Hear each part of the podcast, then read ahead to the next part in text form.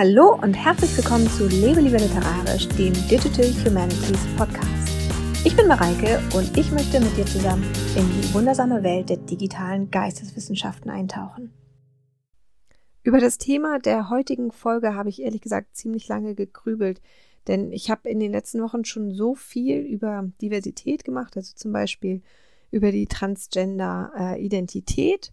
Dazu verlinke ich dir auch nochmal eine Folge unten in den Shownotes. Über Frauen in der Literatur habe ich was gemacht, Kanon erweiterndes Lesen und daran auch dann gleich Vor- und Nachteile des literarischen Kanons. Und ich hatte schon relativ lange in meinem Redaktionsplan stehen, dass ich das Thema der heutigen Folge, nämlich was ist eigentlich divers oder was meint eigentlich der Begriff divers, schon ziemlich lange in meinem Redaktionsplan hatte. Aber bisher fehlte mir immer so ein bisschen die Motivation dazu, weil ich, wie gesagt, schon so viel dazu gemacht habe. Aber dann kam es dazu, dass ich einen wundervollen Roman gelesen habe, und zwar Amerikaner von Shimananda Ngozi Adichie. Und als ich diesen Roman gelesen habe, da fing ich an, mich zu fragen, also nochmal wieder zu fragen auf eine ganz andere Art, was ist eigentlich divers, beziehungsweise kann das in unterschiedlichen Kontexten eigentlich auch unterschiedliches bedeuten? Und genau darum soll es heute gehen, nämlich nicht nur darum, was mit dem Begriff divers hier meistens gemeint ist, sondern eben auch darum, was es in anderen Kontexten bedeuten kann.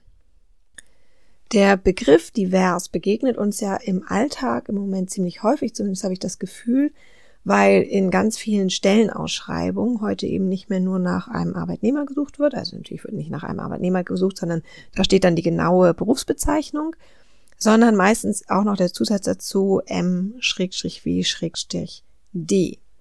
Und auch auf der Werbung für Studiengänge ist mir das häufig aufgefallen, die oft so in U-Bahn ähm, zu sehen ist, dass eben immer häufiger auch dieser Zusatz MWD als ähm, Spezifikation quasi der angesprochenen Zielgruppe dabei steht.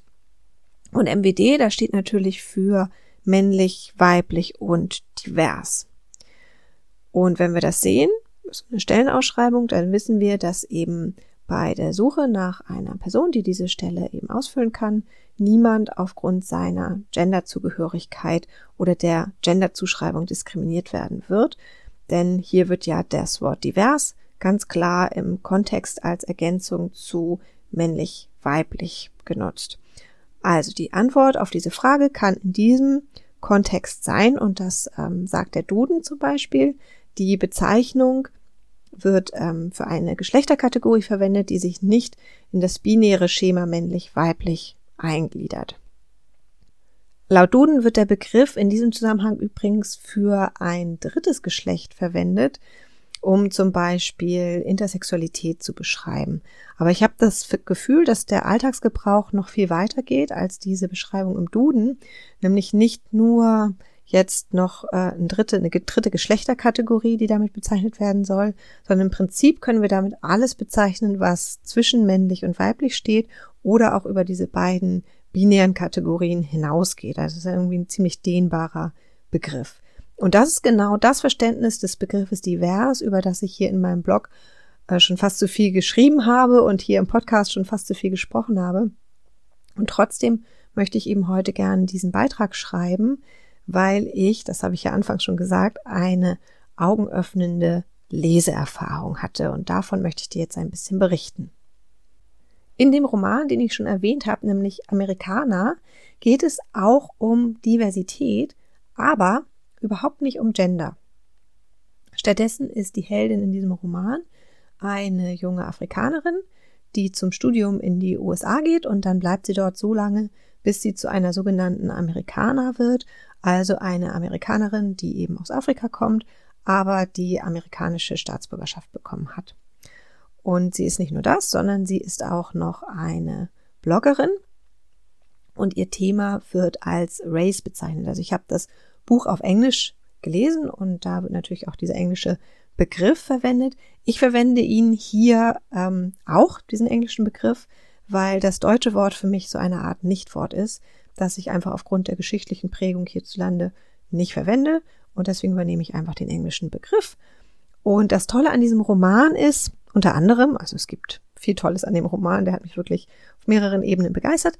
Aber ein Aspekt ist, dass die Protagonistin, Ifemelu heißt sie, irgendwann nach Afrika zurückkehrt und dann startet sie auch dort irgendwann einen Blog. Also sie versucht erstmal einen anderen Job zu machen und das erfüllt sie nicht und dann fängt sie eben auch wieder an zu bloggen.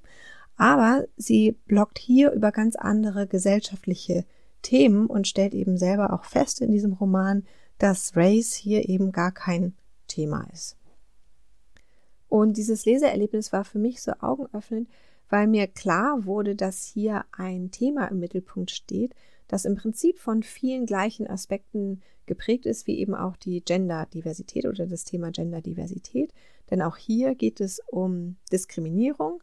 Auch hier geht es darum, dass Abweichungen von dem, was eben gesellschaftlich häufig oder sogar am häufigsten ist, festgestellt werden, nämlich hier in Bezug eben auf die dunkle Hautfarbe, die als Abweichung der überwiegend hellhäutigen Amerikaner betrachtet wird.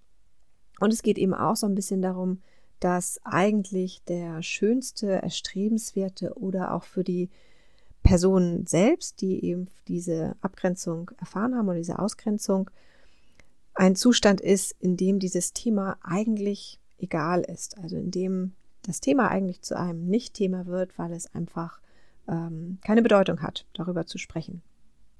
Und dazu ist natürlich noch wichtig zu sagen, dass das Thema eben nicht ein Nicht-Thema ist, weil es irgendwie tabuisiert ist oder so, sondern weil es tatsächlich einfach keine Rolle spielt, weil eben im Hinblick auf Race in diesem Falle keine Abweichungen festgestellt werden oder keine Abweichungen thematisiert werden. Und dabei musste ich natürlich sofort an das denken, was Foucault über Genderidentität gesagt hat oder beobachtet hat, bei seiner Lektüre der Lebenserinnerung von Herculin Barber, also einem Hermaphroditen aus dem 19. Jahrhundert, dass nämlich so eine Art Glückszustand dann erreicht ist, wenn Genderidentität, ähm, Genderzugehörigkeiten, Genderzuschreibung keine Rolle spielen. Also wenn eigentlich gar nicht danach gefragt wird, ob es so etwas wie ein wahres Geschlecht gibt oder wenn man eben bei Individuen auch nicht nach so etwas wie einem wahren Geschlecht fragt. Darüber, wenn du darüber mehr erfahren willst, kannst du übrigens in äh, einer anderen Folge hören oder auch in einem Blogpost lesen, den ich dir unten verlinke. Die Folge ähm, ist dann auch bei dem Post, also im Post drin. Findest du alles unten in der Infobox.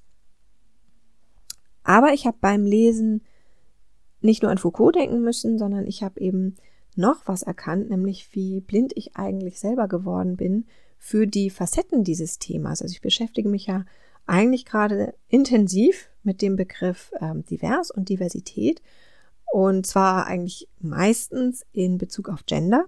Und dadurch war ich schon so in dieser Spur drin, dass ich quasi automatisch eigentlich nur noch an Genderfragen gedacht habe und sowas wie ethnische Diversität oder Diversität der Hautfarbe, die habe ich irgendwie total aus dem Blick verloren. Dabei sind das ja auch Aspekte, die eben gerade auch für die Debatte um den literarischen Kanon, die mich ja auch beschäftigt hat, auch von Bedeutung sind, weil es natürlich nicht nur wichtig ist, den Kanon dahingehend zu erweitern, dass man auch ähm, Frauen liest, also Werke von Frauen, sondern dass man eben auch ähm, Werke liest von anderen Gruppen, also gesellschaftlichen Gruppen, Gruppen mit äh, Migrationserfahrung oder vielleicht auch mehr jüdische Literatur oder ähm, ja, eben das, was allgemein eben nicht so häufig im Kanon vertreten ist.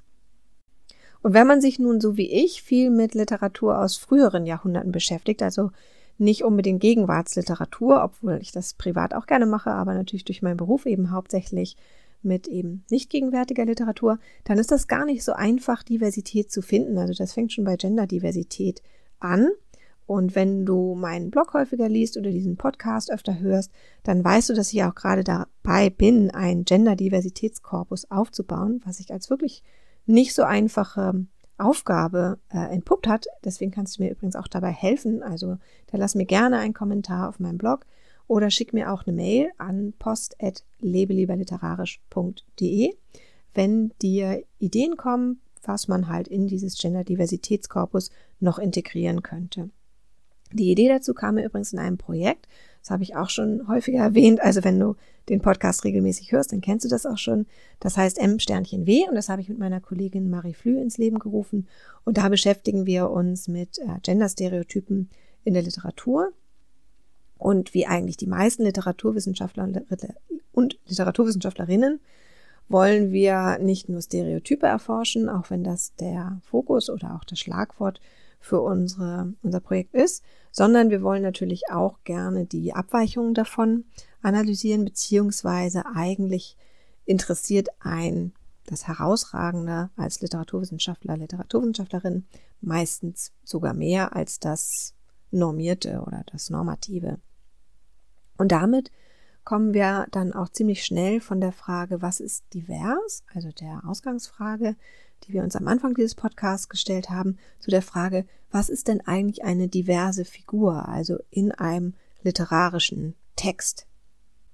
Und das ist übrigens gar nicht so einfach zu definieren, denn in diesem M-W-Projekt, das ich dir übrigens auch nochmal unten verlinke, da haben wir zum Beispiel herausgefunden, dass in der Novelle Die drei Schwestern von Ludwig August Kehler aus dem deutschen Novellenschatz Genderstereotype zwar aufgebrochen werden, aber das geschieht eben nicht dadurch, dass Figuren eingeführt werden, die man irgendwie als genderdivers bezeichnen könnte, also die nicht in dieses binäre Mann-Frau-System passen. Stattdessen funktioniert diese Brechung eher so über ironische Überzeichnungen oder dadurch, dass er eben einer der weiblichen Figuren eine Haupteigenschaft zuspricht, die eigentlich stereotyp männlich ist. Und da fragt man sich natürlich schon, reicht das eigentlich, um zu sagen, dass wir es hier mit einer diversen Figur zu tun haben? Reicht das, um zu sagen, dass hier Stereotype aufgebrochen werden, wenn das lediglich über den Einsatz von Ironie geht und eben vor allen Dingen über dieses Zuweisen dieser einen Haupteigenschaft zu einer Figur. Ein anderes literarisches Beispiel, das mir zu diesem Thema noch einfällt, ist der Roman Ruth von Lou Andreas Salome. Auch mit Lou Andreas Salome habe ich mich in letzter Zeit viel beschäftigt, was du natürlich auch weißt, wenn du diesen Podcast öfter hörst. Und in ihrem Roman Ruth geht es um ein 16-jähriges Mädchen. Ruth eben, also die titelgebende Figur. Und Ruth verliebt sich in ihren Lehrer, und dieser Lehrer ist auch fasziniert von ihr, zunächst als ähm, pädagogisches Objekt. Und er nimmt sie als Ziehtochter bei sich auf in seinem Haus. Aber er kommt eben irgendwann an den Punkt, an dem er sich auch richtig in sie verliebt, also richtig ähm, eine romantische Liebe ihr gegenüber entwickelt, also mehr als die Vaterliebe, die er eigentlich am Anfang so gespürt hat.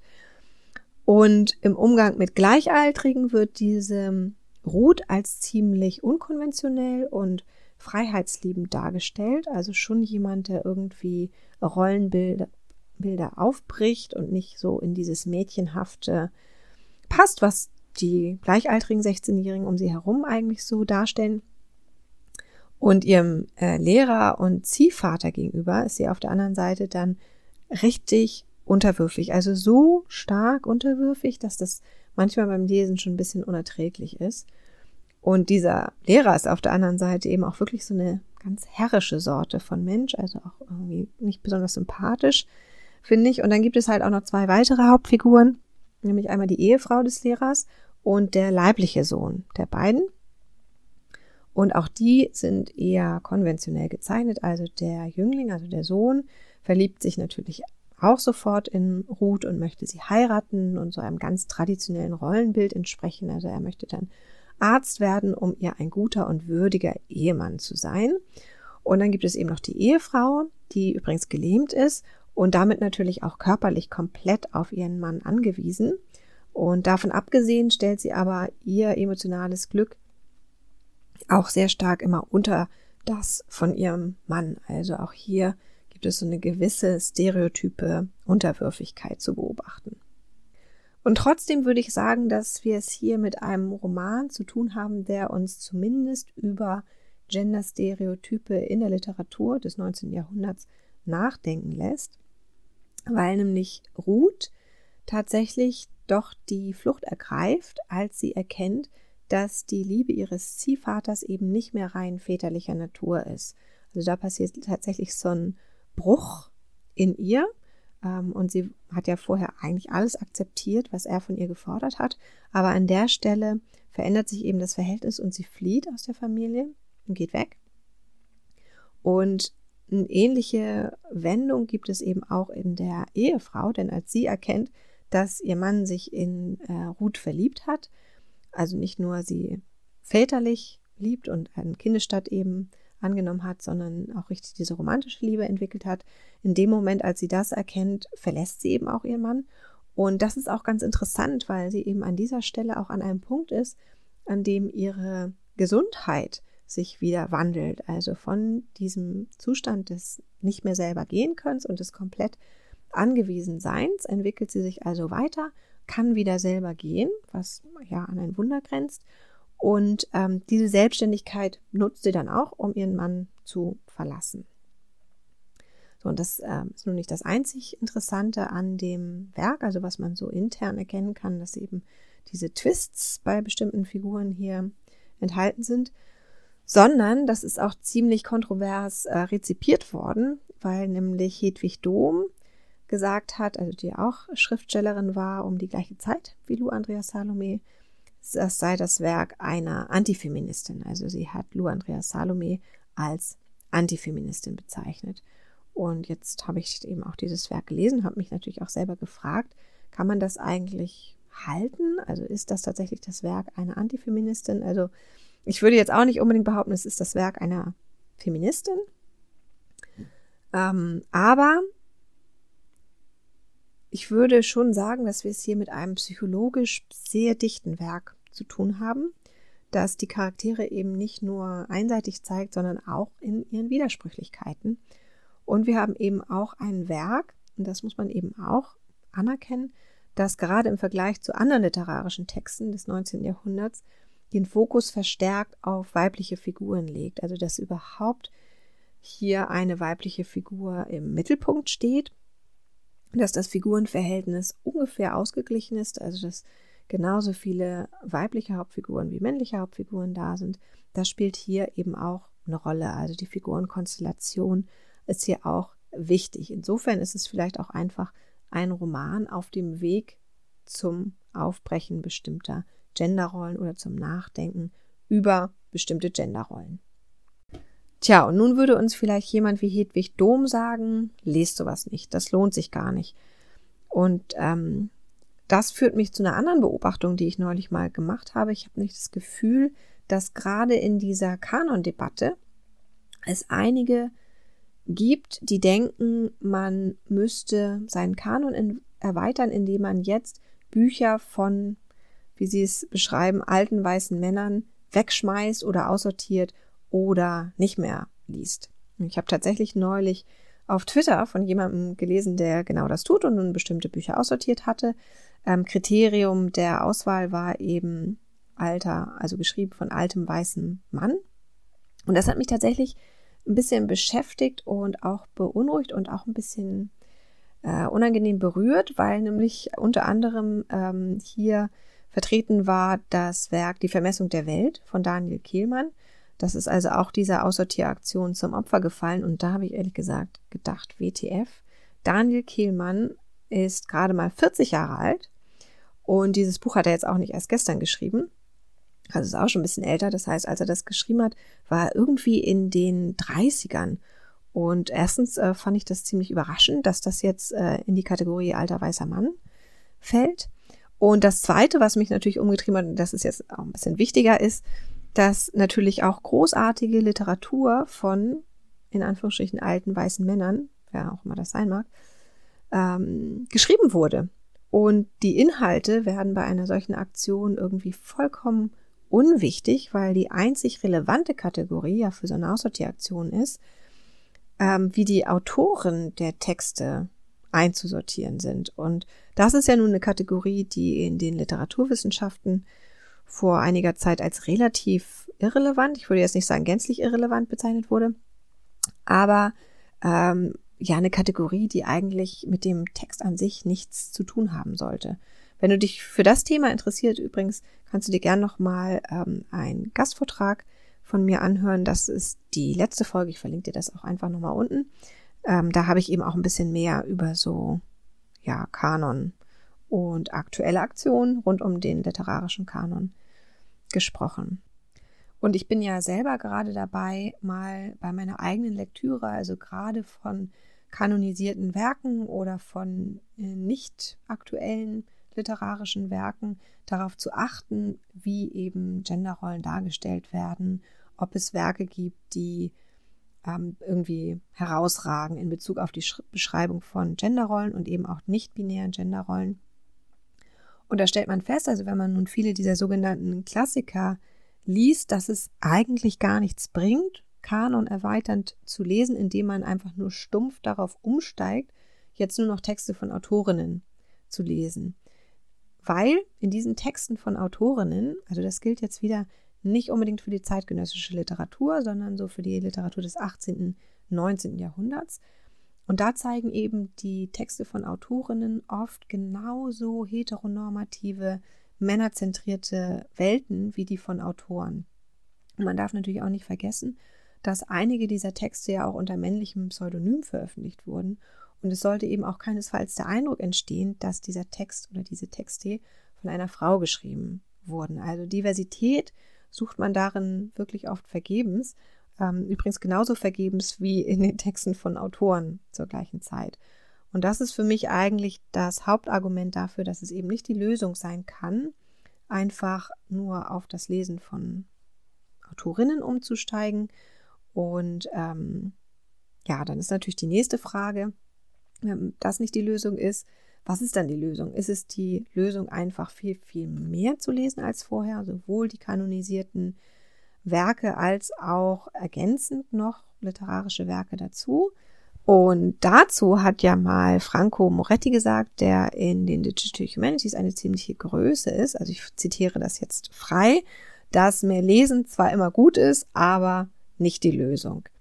Und er hat damit, finde ich, recht, denn wir können es eben nicht plötzlich schaffen, alle Literatur zu lesen, die je veröffentlicht wurde. Dafür reicht kein Menschenleben. Der Vorschlag von Moretti, also das, was er dann dagegen hält, also gegen das Mehrlesen, ist vor allem Distant Reading zu betreiben. So heißt auch das Werk, in dem auch dieser Essay drin ist, aus dem ich hier zitiert habe. Und ähm, sein Verständnis von Distant Reading hat eben nichts damit zu tun, ungenau oder schnell zu lesen. Also diese Konnotation des Begriffs gibt's auch. Nee, er versteht unter Distant Reading einfach, dass man nicht unbedingt alles selbst lesen muss, sondern dass man zum Beispiel digitale Tools nutzen kann, um sich einen Überblick über Inhalte von Büchern zu verschaffen und um auch bestimmte Facetten des Inhalts zu analysieren.